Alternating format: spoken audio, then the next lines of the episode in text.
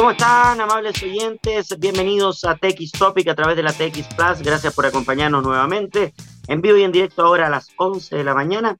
Y luego nos escuchan cuando quieran, donde quieran, en el podcast favorito, que es la TX Plus, la radio que entrega información de innovación, que es lo que traemos nosotros, tecnología, ciencia, con cariño. Ha sido un año muy bueno en eso. Hemos visto cómo el avance de la tecnología, el avance de la innovación y los nuevos emprendedores han aparecido con fuerza en distintos programas de la radio y para mí también ha sido muy grato conversar con muchos de ellos. Y todo va avanzando rápidamente. Vamos a ver cómo viene el 2023 y, y en ese sentido ese 2023 que tiene que ir más rápido de la mano con el avance tecnológico y buscar a través de la innovación las posibilidades de ir creciendo como país. Así que muy importante eso. Y en ese sentido, la entrevistada del día de hoy nos trae un tema muy interesante porque en un rato más vamos a conversar con Constanza Levicán.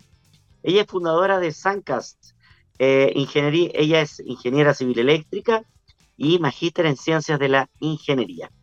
Vamos a conversar sobre eh, un sistema 2.0 de predicción energética. Y esto va absolutamente de la mano con algo que va a comenzar ahora, debería comenzar ya la próxima semana, que parte el 2023, que es la nueva normativa de la coordinadora eléctrica. Entonces vamos a hablar con Constanza de qué, trata esta nueva normativa, qué cambios y beneficios aporta para, para las energías renovables, para energías limpias. ¿Qué es esto de predicción energética? Y también vamos a ver cómo va el avance en energía eólica y también en la energía solar. Así que siempre es un tema interesante. Lo vamos a llevar a la generalidad del país. Hoy día como energía solar o energía eólica, ¿en qué realidad está Chile? ¿Cómo hemos ido avanzando? Hemos avanzado más durante este 2022 y qué viene para el 2023. Son preguntas que le queremos hacer a ella y también a nivel particular, qué, está, qué, condiciones y qué, qué capacidades tenemos los ciudadanos para eh, generar posibilidades de tener energía eh, solar en, nuestros hogares y cómo va a ir avanzando eso ser una realidad.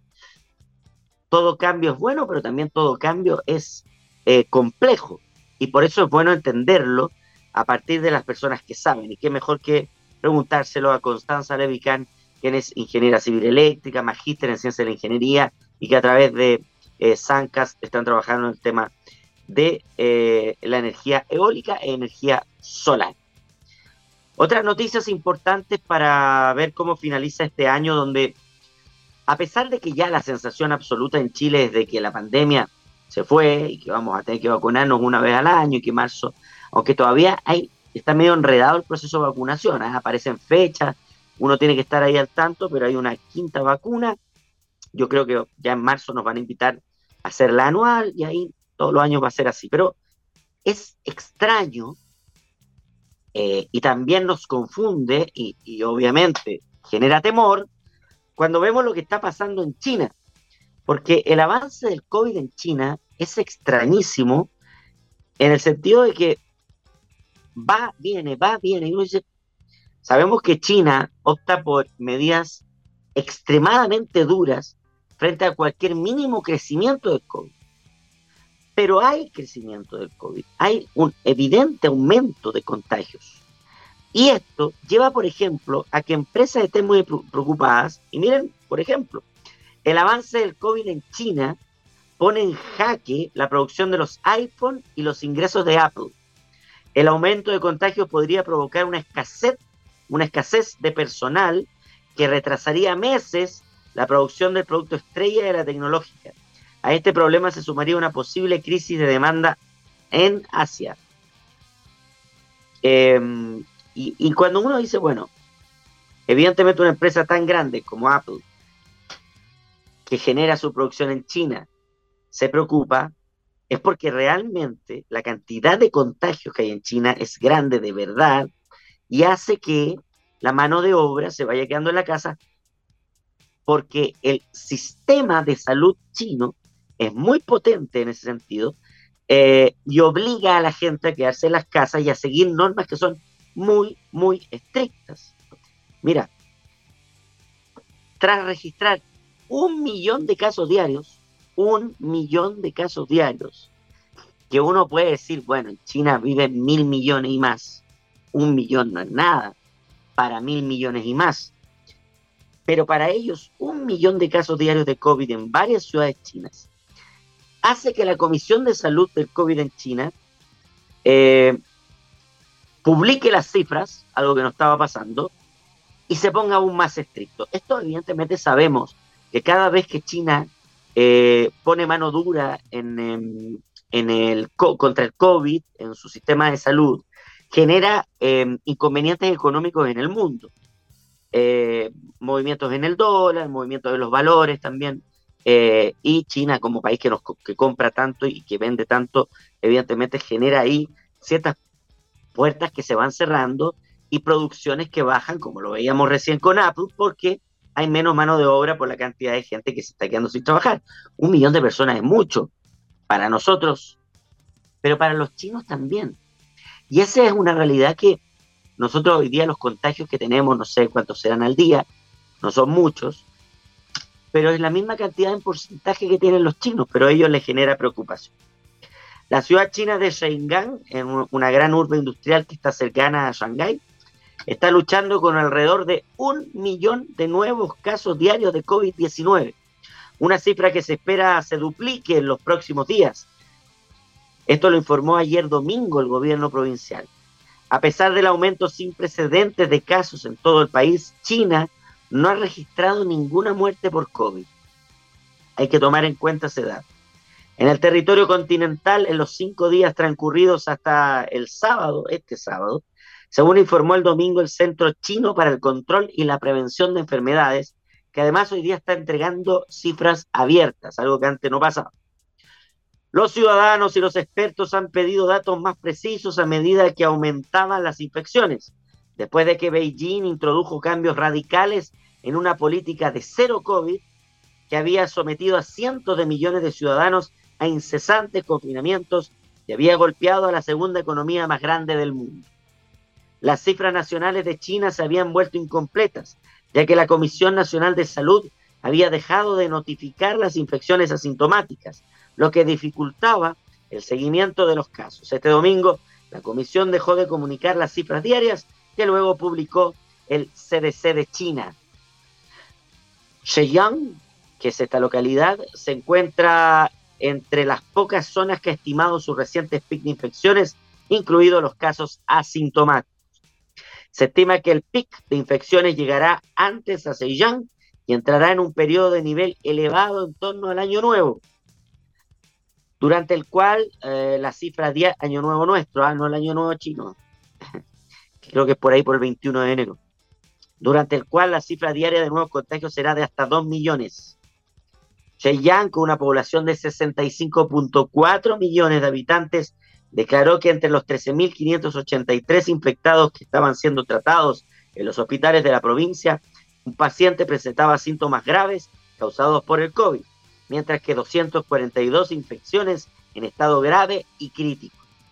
China redujo su desinfección para notificar las muertes de COVID, contabilizando solo las debidas a neumonía o insuficiencias respiratorias causadas por el COVID. También tiene que ver con el invierno, tiene que ver con la estación del año, tiene que ver con varias cosas que acá también en Chile estamos viendo una disminución clara de cifras que al parecer todos los inviernos van a ir aumentando, pero hay que mantenerlas en orden, con un sistema de salud que está ordenado para recibir lo que va a pasar Em, y vacunados. Mientras estemos vacunados vamos a estar más protegidos.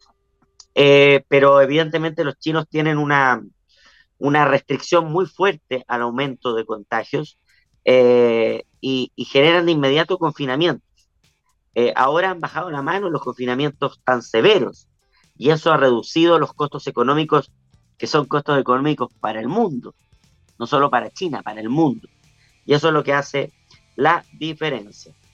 Cuando uno ve algunas noticias que son interesantes, como por ejemplo que hoy se presentó este nuevo plan urbano para la zona de Plaza Baquedano, em, es bien interesante porque la famosa rotonda de la Plaza Baquedano, que todos reconocen como la Plaza Italia, porque la Plaza Italia es la al frente, pero la plaza donde estaba el monumento Baquedano, también es llamada Zona Cero, llamadas por otros la zona, en la Plaza de la Dignidad, le han puesto tantos nombres, bueno, va a desaparecer.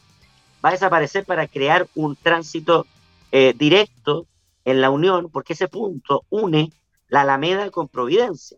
Y hoy día fue presentado el plan por el mismo presidente Boric y por los alcaldes y eh, autoridades regionales. Y esto es bien interesante porque em, van a generar no solo una, una unión directa sin pasar por la rotonda entre Providencia y la Alameda, sino que van a, em, van a eh, bueno, aparte de limpiar y todo eso, van a generar una Alameda desde Pajaritos, eh, unida hasta Providencia, hasta donde ya Apoquindo y finalmente arriba, eh, como una gran vía de unión, que no es autopista.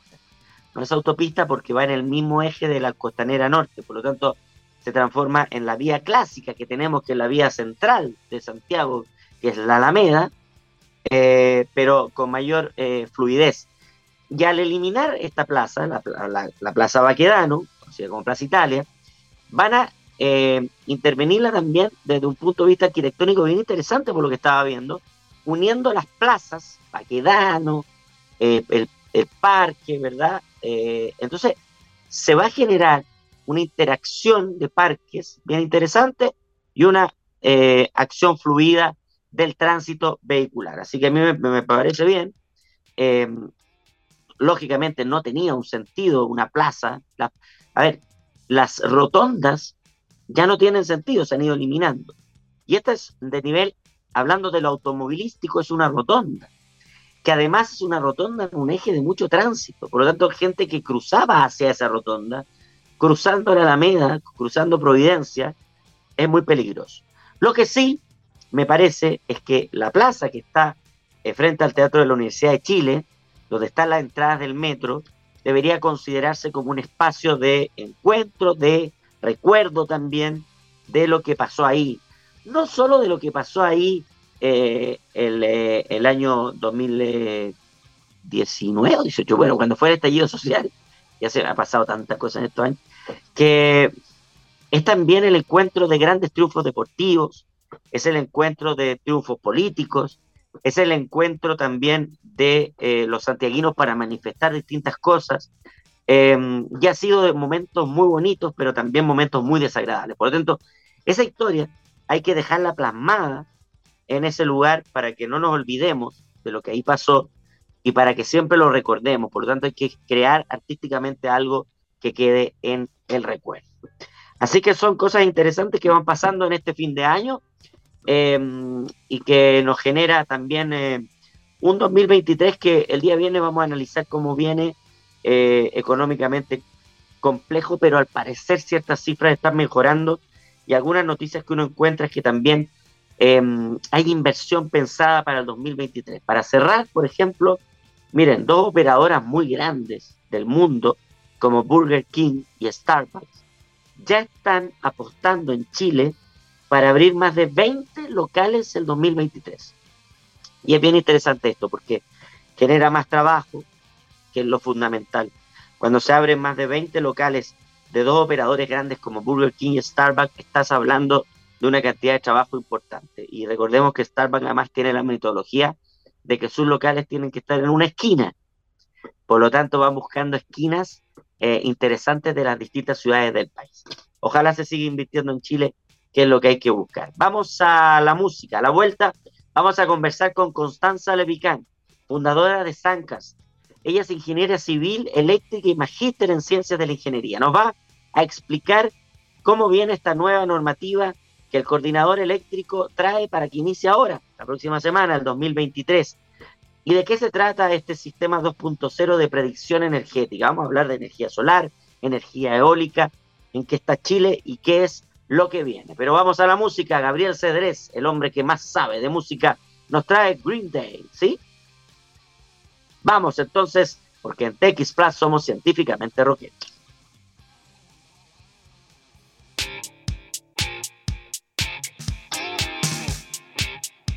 TX Plus somos científicamente rockeros, escuchábamos a Green Day y ahora ya está con nosotros la invitada del día de hoy con un tema muy interesante. Y además ella sabe mucho, así que le vamos a sacar el jugo a Constanza Levicán fundadora de Sancast. ¿Cómo estás, eh, Constanza? Bienvenida.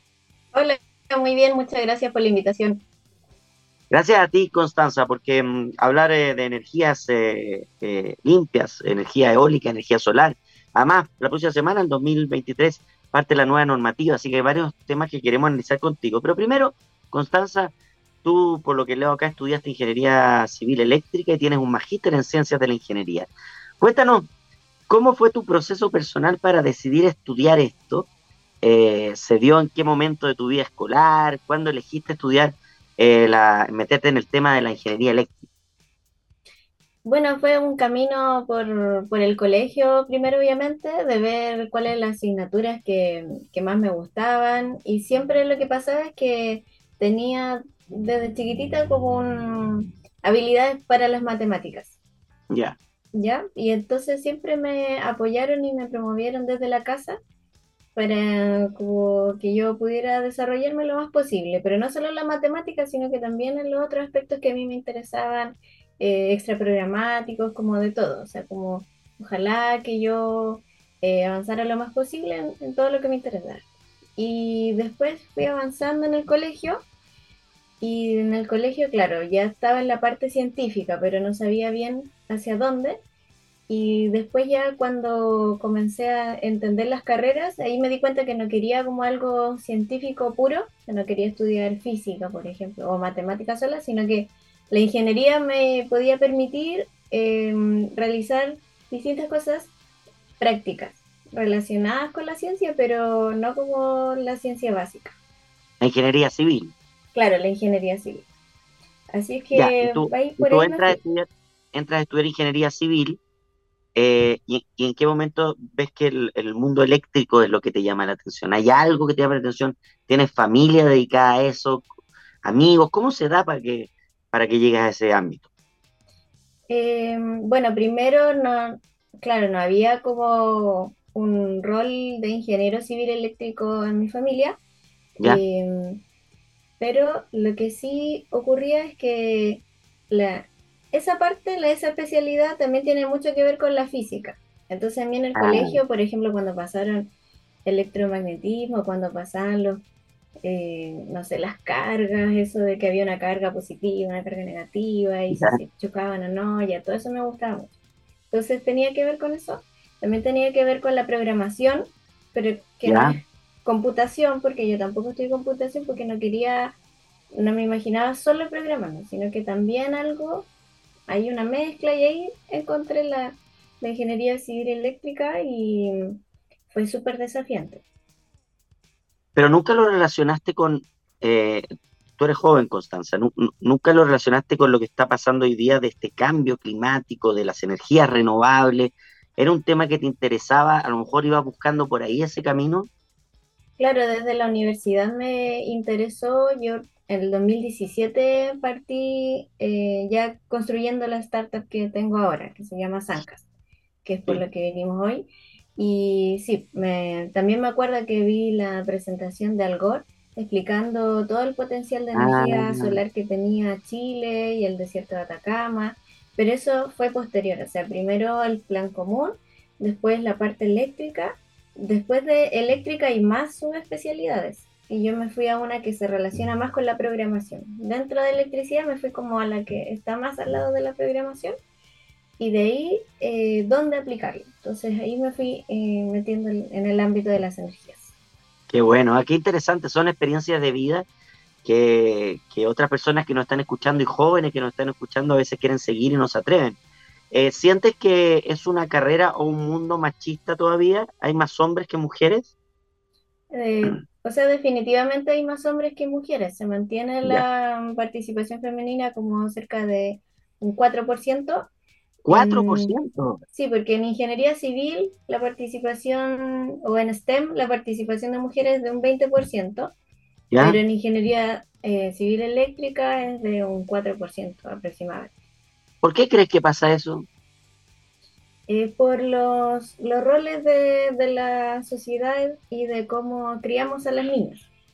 O sea, eh, yo siempre comento que desde que estamos obligadas, por ejemplo, a usar jumper, eh, las niñas ya no pueden darse vuelta carnero, ni saltar de la escalera para abajo, como que hacen cosas más atrevidas, eh, se vuelven entonces más reservadas.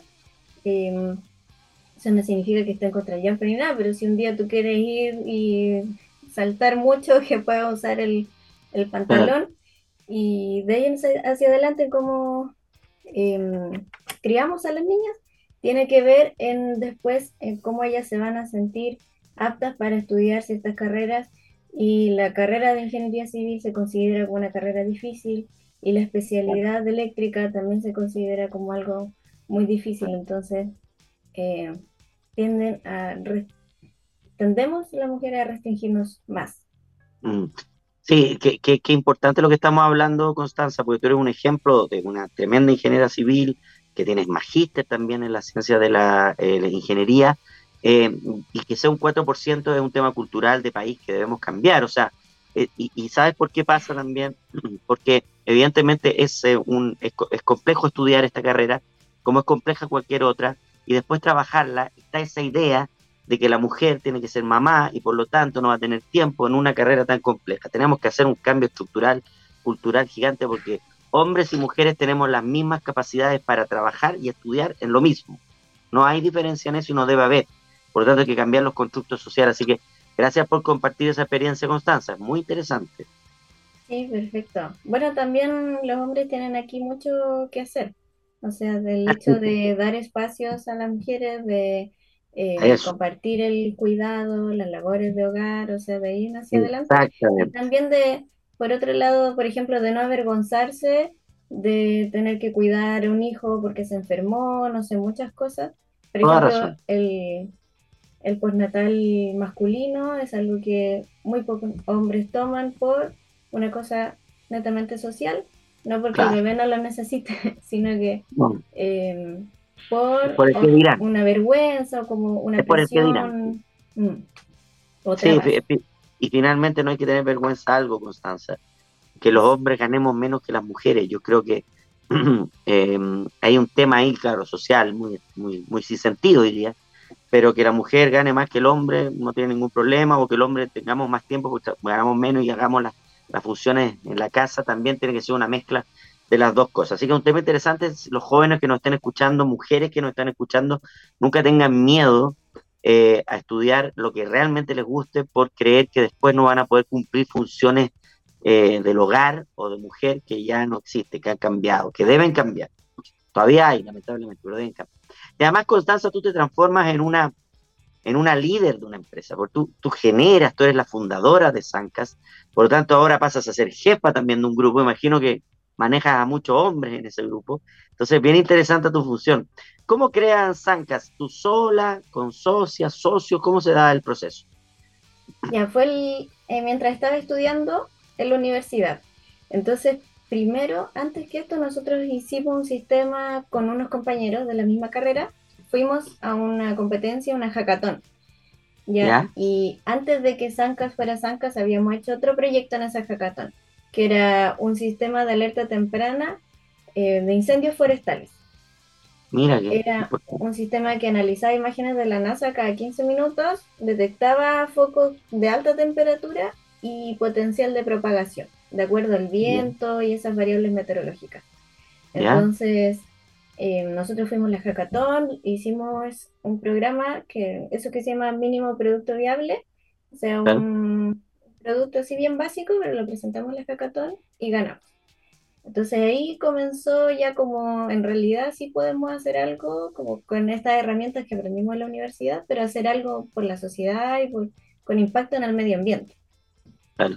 Entonces ahí estaba con unos compañeros, lo que sí, ahí en ese proyecto no nos fue bien, intentamos ir a distintos lugares, eh, como con empresas, a lo NEMI, y no, no nos fue bien, no pudimos llevarlo al mercado. Como Oye, Constanza, perdona, además, a partir de todos los incendios forestales que estamos viendo hoy día, eh, es una, ese era un proyecto súper bueno, súper viable, y no existe, no se está dando, finalmente otra empresa lo creó, no, no, actualmente no se está tomando de esa arista de la innovación. ¿Y por qué? En California, por ejemplo, sí hay ya de ese tipo de programas, en Australia también, por los incendios tremendos que han tenido. Em, pero claro, estamos en un proceso más bien como de que cuando ocurre el incendio Ah, ya es muy grande, ¿qué vamos a hacer? En vez de como tener una alerta muy temprana. O sea, como, ¿era muy costoso? no, tampoco. No, si Ah, tampoco llegamos como a tener un modelo de negocios, quedó muy en el mínimo producto viable. La- qué lástima, bueno, no, llegó hasta ahí porque eh, yo, yo hablaba el otro día de, lo- de la cantidad de tecnología que hay hoy día para prevenir los incendios forestales y para atacarlos, drones, robots, eh, prevenciones satelitales, y creo que Sí, Chile como que actuamos cuando el incendio está y no estamos eso. haciendo preven- eh, prevención. Pero vámonos a lo tuyo ya, realmente no resulta esto y cómo llegan a, a Zancas. Ahí, bueno, fue cuando vi la presentación de Al Gore y me di cuenta de todo el potencial que tenía la energía solar y que iba a ir creciendo. Entonces, eh, es súper bueno ingresar a un mercado cuando está como tomando todo ese vuelo, porque tú vas a ser de los primeros que vas a estar ahí. Y también porque eres de las energías renovables. Entonces, ver cómo todo esto de lo satelital, la predicción meteorológica y las imágenes satelitales la podía aplicar a las energías renovables. claro. Entonces, ahí estuve con algunos compañeros un tiempo, después ellos terminaron la universidad, entonces se retiraron y yo continué con, con el proyecto. ¿Tú sola? Sí, ahí tuve que continuar sola. Oye, ¿y Y cómo? Y terminaste, pero terminaste ya la universidad y partiste. sí, sí, terminé el 2020. Ya, Y después hiciste tu magíster en ciencias de la ingeniería. No, el, el 2020 terminé con magíster. Ah, ya, y ahí pasa. ¿Y cómo, cómo logras generar tú una, una startup sola? Eh, ¿cómo encontraste el apoyo económico? ¿Cómo se fue dando ese proceso? Fue en un programa con Fundación Chile, que ellos Ya. tienen una aceleradora. Ah, Entonces perfecto. fuimos a un concurso que era respecto a innovación para la energía solar. Y ahí presentamos el pitch, eh, ganamos, fuimos uno de los ganadores del concurso y con Fundación Chile era de los organizadores. Entonces ahí nos llamaron y dijeron, ya mira, podemos hacer un proceso de aceleración de dos años, estas son las condiciones y nosotros los vamos a apoyar en, en la creación del modelo de negocios o cómo crear la empresa, todas esas cosas iniciales para tener un negocio. Era subsidios de Corfo. Entonces ese fue nuestro primer eh, financiamiento. Pero ¿y ahí, eh, ahí estabas sola o ya, ya buscaste a alguien que te acompañara en este proceso? Claro, no hay, ahí estaba sola aún o, o en, en el intermedio y luego ya cuando tuve el financiamiento de Corfo pude empezar a buscar eh, personas para el equipo. Perfecto. Perdona, ¿cuánto es el financiamiento que, inicial que partiste tú? El financiamiento es que tiene varias etapas, como que era una etapa inicial de, creo que eran, no sé, como 10 millones de pesos y si uno pasaba esa etapa podía continuar y podía alcanzar hasta, no sé, 60 millones de pesos, como si pasabas la, las etapas. Y tú lograste ir manteniendo esto porque tampoco es tanto dinero, pero lograste ir manteniendo esto y creciendo. ¿Algún momento pensaste en, como se dice, tirar la toalla, en abandonar esto? Eh, ¿viste siempre la luz, digamos, de la posibilidad de triunfar? ¿Cómo fue tu proceso personal en decir, no, esto no va a resultar? Porque uno puede pensar, tú encontrabas pega fácil en alguna empresa con tu sueldo y te quedas tranquila, pero tú perseveraste en algo. Eh, ¿Qué te hizo perseverar en eso? O primero fue clave de que yo todavía estaba en la universidad. Entonces podía probar y eso, eso es súper bueno también, o sea, para quienes todavía están estudiando, es un buen momento para emprender porque si no funciona, no, no pasa nada, o sea, uno más adelante tampoco, o sea, pero lo que pasa es que hay menos responsabilidades económicas, obviamente. claro. Entonces ya, yo podía como estar un, tiempo así y, y ya el, el 2020 fue cuando em, pude lograr empezar a cerrar los primeros contratos como tal. O sea, El una 2020. etapa de, sí, una etapa de crear el modelo de negocio, después hacer muchos pilotos, que nos conocieran las empresas, generar la confianza y ya después empezar a cerrar los primeros contratos. Entonces ahí pude yo ingresar como de manera full time eh, y dedicarme solo a eso, porque justo terminé la universidad también. ¿Cuál fue tu primer contrato?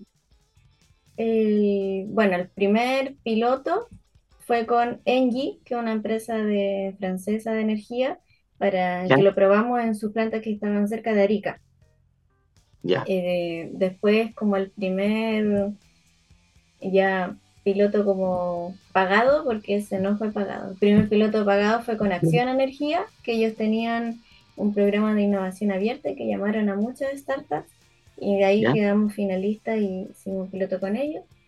Y después el primer contrato, la verdad no me acuerdo bien, pero es o EDF o Atlas Renewable Energy, que son dos empresas también generadoras de energía. ¿De Constanza? ¿Y cómo fue el recibimiento de estas empresas grandes eh, cuando llegaste tú a presentar lo, tuyo? ¿Cómo, te recibieron? Eh, y, también lo quiero llevar a ver cómo está este campo del mundo de la energía eh, recibiendo a las startups, a personas jóvenes, a una mujer liderando una empresa también. ¿Cómo fue el recibimiento? ¿Encontraste puertas abiertas? ¿Encontraste muchos problemas?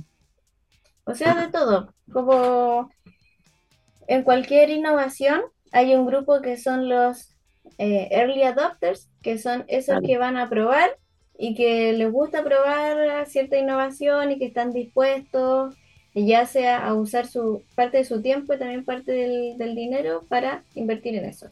Hay empresas, en general, eh, las empresas que son extranjeras tienen un área de innovación, entonces eso lo facilita mucho.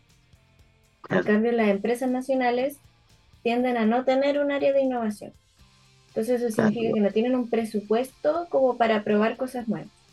Em, y lo otro, claro, que el, sector de la energía es un sector súper estricto, o muy profesionalizado, no es cosa em, de probar cualquier solución. Entonces, por eso era muy importante hacer muchas pruebas antes. Entonces, nosotros hicimos muchos pilotos y gracias a eso ya después pudimos empezar a cerrar los contratos.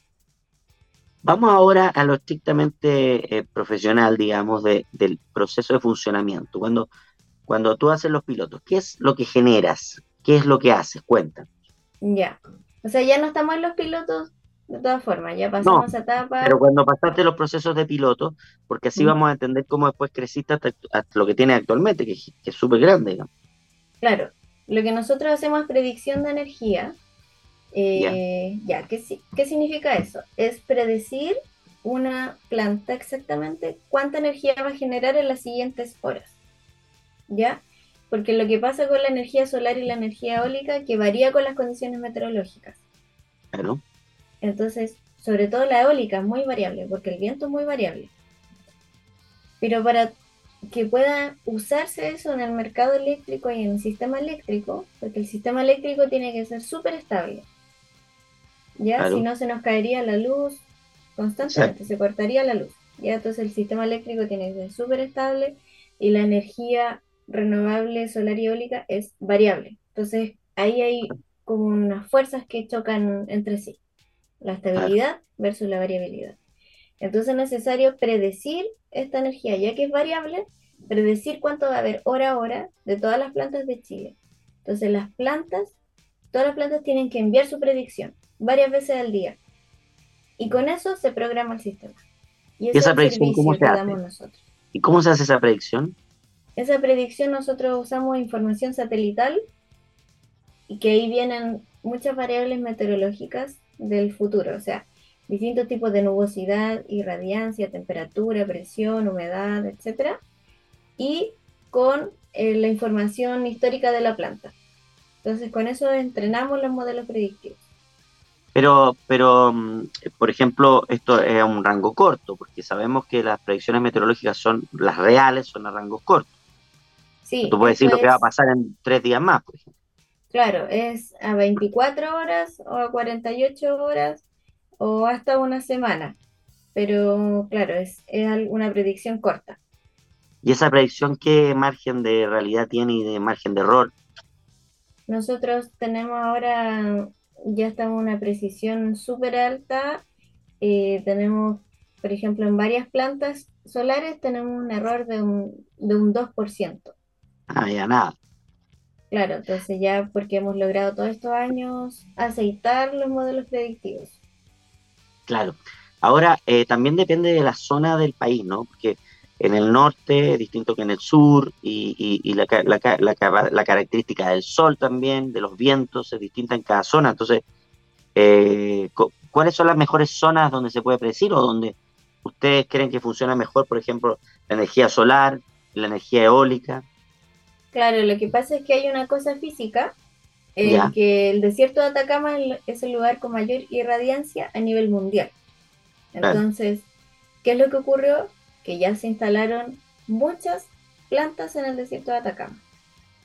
¿Ya? Entonces, esa es la parte física. Y después viene la parte económica. Plantas solares. plantas solares, sí. Después viene la parte económica, que quiere decir que como se instalaron tantas, ya no es tan buen negocio instalarlas ahí. ¿En serio? Claro. Porque la línea de transmisión tiene una capacidad, un límite. Entonces, como ya hay tantas plantas solares eh, y todas al mediodía están generando lo máximo, entonces la línea se copa y hay que disminuir y todos se tienen que limitar a cierto nivel.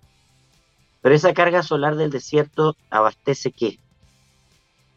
Esa, bueno, actualmente nosotros tenemos un 20% de energía solar, o sea, del 100% que usamos, del 100% que tenemos de capacidad instalada, un 20% de energía solar. Em, y claro, solo se ocupa durante el día. Y si es que están todas juntas, la línea de transmisión no alcanza para traerlas hacia el centro y entonces se tienen que limitar. Y perdemos ahí mucha energía. Abastecen más a la zona norte, a las ciudades de la zona norte. De alguna, de alguna forma sí, pero en realidad todas las plantas se conectan a un mismo sistema. No, ah, no abastece de uno en uno. Toda la energía viene junta. Sí, todo el sistema eléctrico está pegado en, un solo sistema. Ya, y, y, la eólica, en cambio, tiene otras zonas donde hay más viento, que ahí Chile es otro lugar. Y, y, también lo que pasa es que se complementa, porque el, la solar, el pic es al mediodía, en cambio la eólica en la noche tiene más energía. Entonces son ah. un buen complemento entre las dos. Pero claro, lo que pasa con la solar es que ya si pongo todas las plantas en un mismo lugar, después ya no puedo trasladar esa energía. Y si bien es el lugar más óptimo físicamente, económicamente ya no es lo más óptimo. Conviene más plantas solares en otros lugares. ¿Dónde están viendo hoy día? que Porque uno, uno, tiene la sensación de que, claro, más, más hacia el centro y sur, eh, ahí llega el sol menos directo, pero, pero ya ha cambiado tanto el hay un cambio climático evidente. Entonces, ¿qué otras zonas son hoy importantes para la energía solar? Por ejemplo, en la región metropolitana hay, hay en los alrededores hay plantas, hay varias plantas bien importantes. Ya. Así es que, y, también un poco hacia el sur, también se está instalando.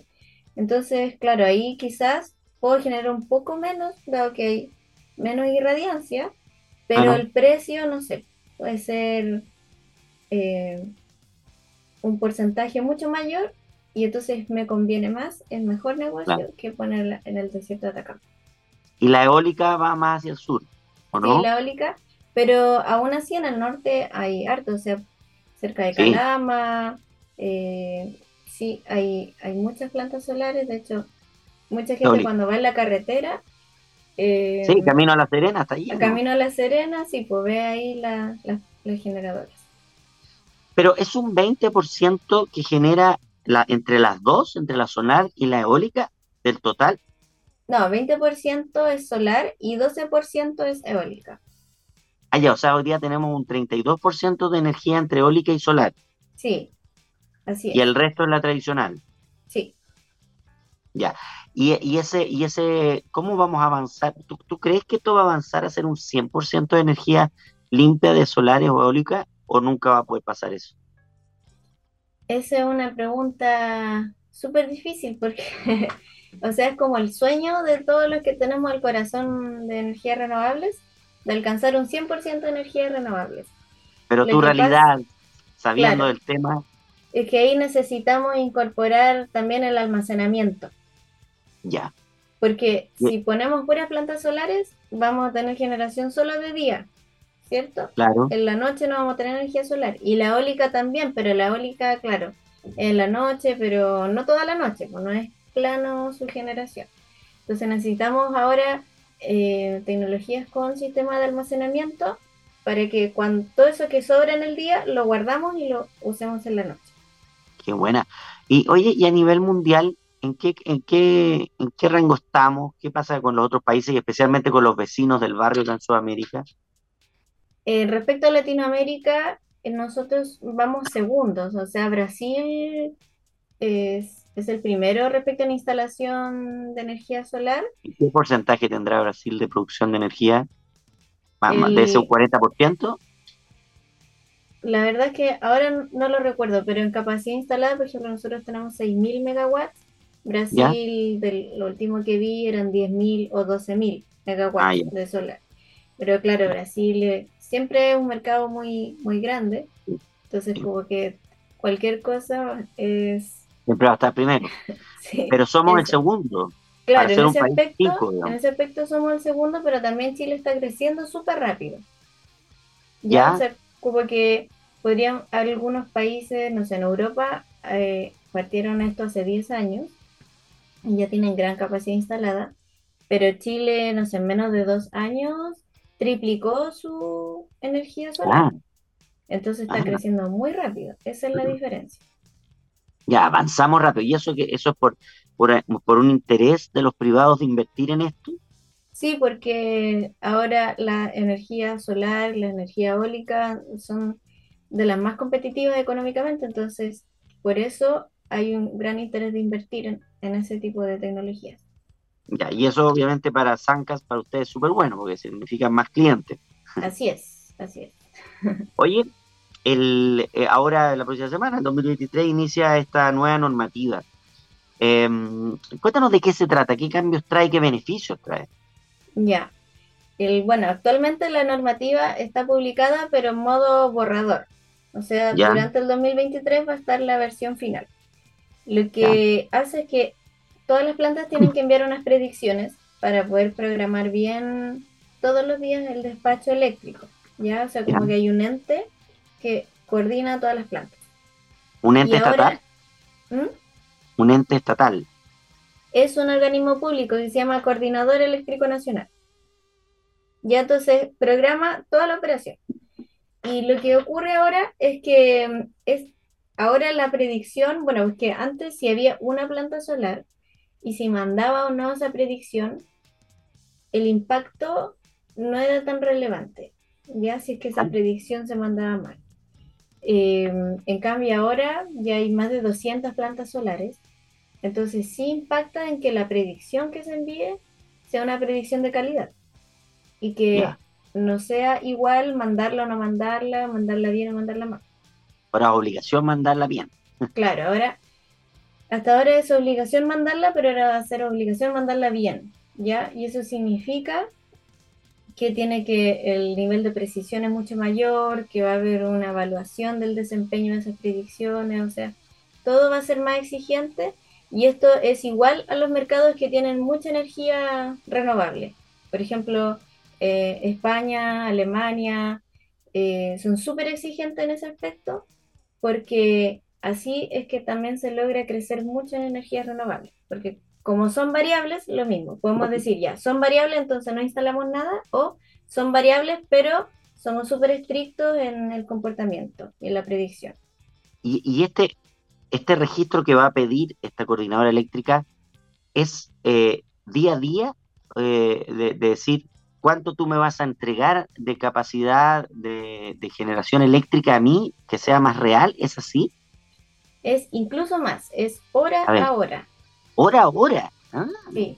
Súper estricto ya. Súper estricto. Pero con eso que se va a poder programar cada vez mejor el sistema. Y eso lo ha llevado a ustedes, eh, como Zancas, a, generar un sistema 2.0 de producción energética, ¿no? Sí, así es, porque como ya está el borrador, nosotros estamos preparando todo el sistema para cumplir con ese borrador y así cuando ya entre en vigencia, nosotros somos los pioneros en tener el sistema listo que cumple con la nueva norma, norma técnica y así prestar el servicio a las plantas solares y las plantas eólicas. ¿Y eso en qué te va a cambiar a ti tu funcionamiento? el funcionamiento es que, claro, como es más estricto, tenemos, eh, nosotros lo que hicimos fue robustecer, por ejemplo, el envío de los pronósticos, como ahora van a ser hora a hora. Em, tenemos un sistema como de verificar que todo se envió bien, de eh, también de analizar el desempeño continuamente, como una serie de herramientas automáticas que nos emiten alertas en caso de que algo esté funcionando mal. Ya, o sea, esto como cuando uno ve em, en, una página de meteorología, Meteo Chile, por ejemplo, cómo viene el tiempo para mañana y te dice hora por hora. O sea, ustedes le van a entregar esta información a las empresas energéticas hora por hora cómo van a estar los vientos, hora por hora cómo va a estar la, la capacidad del sol. ¿Eso? Claro, pero a partir de la capacidad del sol es cuánto va a generar efectivamente la planta. Ah, ya, tienen que entregar el dato de cuánto ya. Y eso tiene un 2% de error, o sea, prácticamente nada. Claro, nosotros a partir de la meteorología tenemos que decir cuánta energía esa planta va a generar. Y todas las plantas son distintas porque todas las plantas tienen paneles distintos, tienen orientación ah. distinta, algunos están fijos, otros siguen el sol. O sea, eh, los paneles se ensucian, unos se ensucian más, otros se ensucian menos hay, lluvias que limpian los paneles, entonces hay una serie de cosas que lo hacen cada uno con sus características. Ya, y después la empresa entonces que genera la energía tiene que entregar esta al coordinador. ¿Y ellos qué porcentaje de efectividad le, obliga la, nueva norma? Eh, cerca de entre un 4 y un 5%, pero ahora hay más formas de calcular el error, no va a ser solo un tipo de error. Van a haber más tipos de errores y mensualmente va a llegar un reporte que diga a ver cómo está, cómo, quién fue el que tuvo más errores, el que tuvo menos, y así sucesivamente. Y si es que en tres meses se mantiene un, un error sobre el margen, van a pasar eh, hacia la Superintendencia de Electricidad y Combustibles, que ellos son, tienen la facultad de multar. Claro. Oye, eh, eh, ¿cómo es el, el, cobro que hacen las empresas energéticas de, energías renovables, a diferencia de la, de la clásica que conocemos hasta hoy? La energía renovable es la más eh, barata del sistema eléctrico. Porque el sistema eléctrico funciona en modo de costo marginal, que eso significa cuánto me cuesta generar una unidad más. Y entonces la solar y la eólica se consideran actualmente costo marginal cero. Entonces es como lo más barato dentro del sistema. Y después entran todas las energías y se hace una ponderación de acuerdo a lo que vale cada, lo que cuesta cada energía y ahí se fija un precio. Entonces es un precio para todos los que están conectados ahí. No es un precio para ti, un precio para mí, etcétera. Ah, ya, porque finalmente se mezclan todas se mezclan todos y de acuerdo a eso se fija el precio. Ya, o sea, mientras no pueda eh, crecer la capacidad de generador de, energía renovable, los valores no van a bajar porque la, la, electricidad sigue estando ahí. Claro, necesitamos, por eso también necesitamos más energía renovable porque hace que los precios bajen. En cambio, no sé, el diésel es de lo más caro. Entonces, si estamos, tuviésemos puro diésel, la energía se vuelve muy cara, el gas también está ya ahí en un nivel intermedio. Es que, era, es, que, bueno, hablando así como ya de comportamiento de las casas, la, luz es cara, súper cara. Claro, pero aún así nosotros estamos en... Se congelaron los precios de la electricidad. Sí. Eh, pero para protección de, la población, pero eso no, va a ser para siempre. Entonces los precios van a subir y también lo que ocurre con el gas, que durante que está subiendo el precio del gas, entonces en invierno vamos a ver también esos aumentos de, los precios de la energía. Y aquí es el Estado el que debería poner más mano firme para, para generar incentivo o también el Estado debería eh, participar de la producción de energía limpia para que este 32% que tenemos hoy día por lo menos crezca un 50% de aquí a unos 10 años o menos.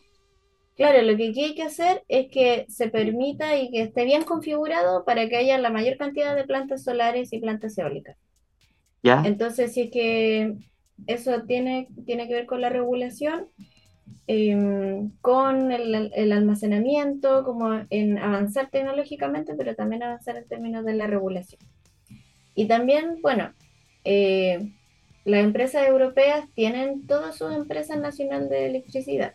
Entonces, en él, en la empresa nacional italiana, también está la empresa nacional francesa, la empresa nacional china también tiene activos en Chile, entonces en Chile tenemos muchas empresas nacionales que son de, otros países. Sí, claro. Bueno, que Chile funciona así, funciona a partir de lo que viene afuera. Pero, pero también eso, alguien me diría, bueno, y gracias a eso somos el segundo en, Sudamérica y tenemos un 32% de producción limpia. Claro, porque la empresa privada iba funcionando, pero el Estado tiene que presionar también a la empresa privada. Es que en, en este caso, en el ámbito de la electricidad, todas las empresas vienen a invertir a Chile y, e invierten en energías limpias, así que vamos avanzando súper bien. El tema es que es como que las reglas del mercado están un poco atrasadas. Eso, eso es, entonces... Pero esta nueva normativa va, va al frente Es parte de, es, una arista de toda una modificación del sistema eléctrico que está ocurriendo. Ah, todo va a ser más moderno, más digital, entonces ahí nos va a permitir avanzar más. Ustedes, ustedes y en conjunto con las empresas de energías renovables, ¿tienen una estimación de lo que podría pasar en los próximos años? De decir, si hoy día tenemos un 32%, vamos a llegar en tantos años más a un 50% y podremos pensar en un 100%. ¿Se, ¿Se estima eso a largo plazo? O sea, en la política energética de Chile tiene considerado eh, avances significativos, por ejemplo, eh, llegar a un 50%, llegar a un 90% y así sucesivamente. Hay un plan. ¿Qué años son esos? ¿Lo sabes? El 2030 y el 2050.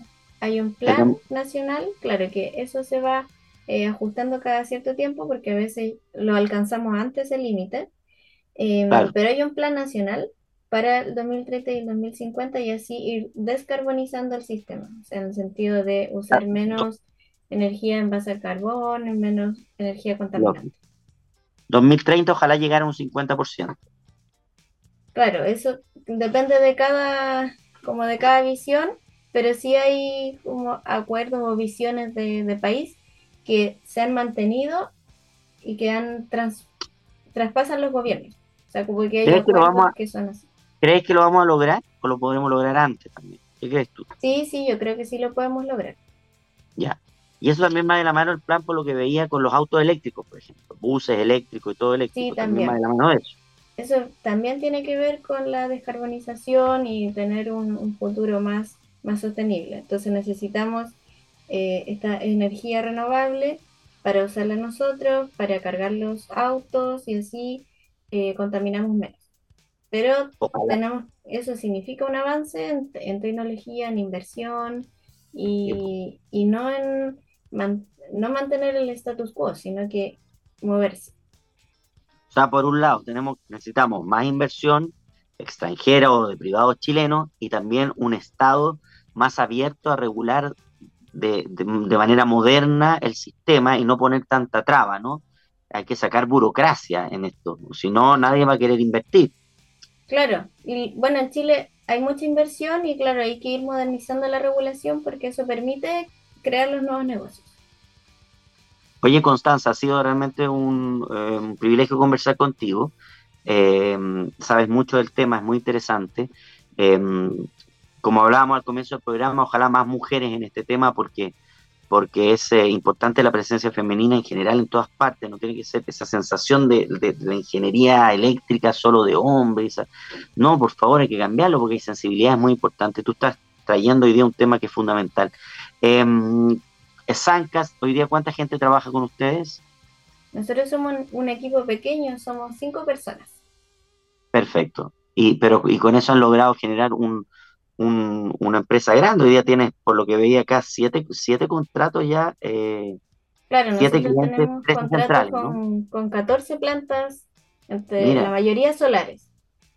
Eh, 14 grandes plantas en Chile. Mira qué bien. Oye, felicitaciones, ojalá sigan creciendo, ojalá nos encontremos un tiempo más para, para ver cómo va avanzando esto y esto también es una labor de todos, de, de todos los chilenos que tenemos que tenemos que ayudar para que las energías renovables sean parte de una realidad y dejemos de contaminar como país, porque finalmente como contaminamos como país, pero contaminamos cada uno. Eh, entonces eh, somos eh, emisores todos, no es un país, es cada persona. Así que tenemos que ayudar en eso. A veces, hoy día estamos, yo creo que ahí en pañales en el tema de, las casas y el sistema de, energía solar en las casas, porque también es poco claro, también normativas para los edificios, para algunos no, para las casas sí. También hay que cambiar esa normativa, ¿verdad? Claro, sí, también porque actualmente el pago que se te da por inyectar esa energía excedente es cerca de la mitad de, al precio al que uno compra la energía. Entonces, eh, ahí hay que revisar ese tipo de cosas y hay nuevos modelos de negocio que están ocurriendo en otros lados y que en Chile se pueden aplicar. Ya, Constanza, que tengas una gran semana. Muchas gracias, muy interesante la conversación y que estés muy bien. Gracias por acompañarnos. Chao, gracias.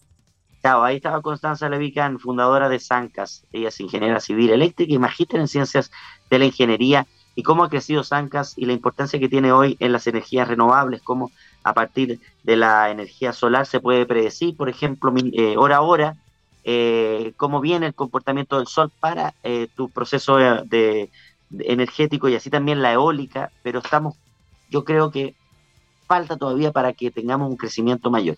Y ahí falta presencia del Estado. No olvidar eh, que el Estado tiene una función acá y tiene una palabra que es fundamental para que esto funcione. Si no, vamos a quedar trabados. No vamos a llegar al, dos, al 2050. Nos vamos. Gracias Gabriel Cedrés en los controles. Gracias Andrea Torres en la edición. Nos vemos prontamente y que estén muy bien.